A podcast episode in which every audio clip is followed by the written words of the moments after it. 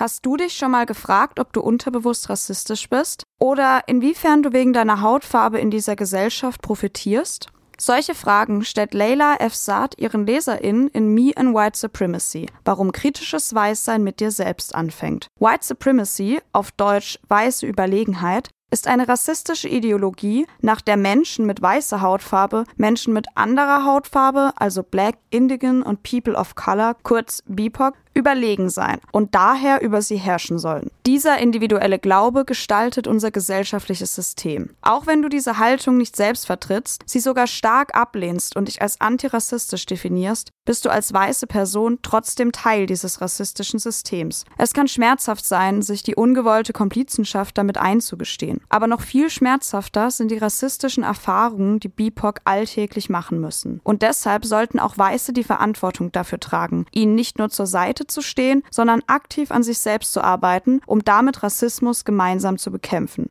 Antirassismus ist also keine passive Haltung, sondern eine aktive Lebenspraxis. Die Autorin Leila Saad fordert daher von weißen Menschen, sich aktiv mit den eigenen Privilegien und unterbewussten rassistischen Glaubenssätzen auseinanderzusetzen und dann davon zu lösen. Dafür gibt ihr Buch Me and White Supremacy, wieso kritisches Weißsein mit dir selbst anfängt, eine Anleitung zum Mitmachen. Ich lade dich an dieser Stelle ein, dass wir ein Kapitel gemeinsam durchgehen. Hol dir dafür gerne kurz einen Stift und Papier oder mach dir auf deinem Handy ein paar Notizen Notizen. Am vierten Tag der 28-Tage-Challenge geht es um weißes Schweigen. Die Autorin meint damit Situationen, in denen weiße Menschen schweigen, wenn es um Rassismus geht. Dieses Schweigen ist ein weißes Privileg, denn es vermeidet die Auseinandersetzung mit Rassismus und sichert seinen Fortbestand. Stell dir nun mal die Frage, wie schweigst du, wenn es um Hautfarbe und Rassismus geht? Und wie hast du damit zur Duldung von Rassismus beigetragen?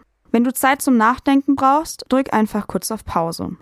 Auch ich bin weiß. Ich genieße seit meiner Geburt weiße Privilegien, auch wenn ich mir dessen nicht immer bewusst bin. Und genau das ist der Punkt. Allein schon, dass es mir gar nicht auffällt, ist ein Privileg, das ich nur als weiße Person habe. Ich laufe durch die Welt, ohne dass meine Hautfarbe eine große Rolle spielt. Das gesellschaftliche System erlaubt es weißen Menschen, sich bequem durch die Welt zu bewegen. Dieses Buch ist dafür da, sich als weiße Person selbstständig und aktiv aus dieser Komfortzone herauszubewegen, sich mit der eigenen Einstellung auseinanderzusetzen und das rassistische rassistische System zu hinterfragen, von dem man selbst profitiert, um dann in einem nächsten Schritt etwas daran zu ändern. Es ist nicht leicht, sich mit dem eigenen verinnerlichten Rassismus auseinanderzusetzen. Es kann schmerzhaft sein und erstmal zu Abwehrreaktionen führen. Daher braucht es drei Dinge für die Arbeit mit diesem Buch. Aufrichtigkeit, Liebe und Engagement.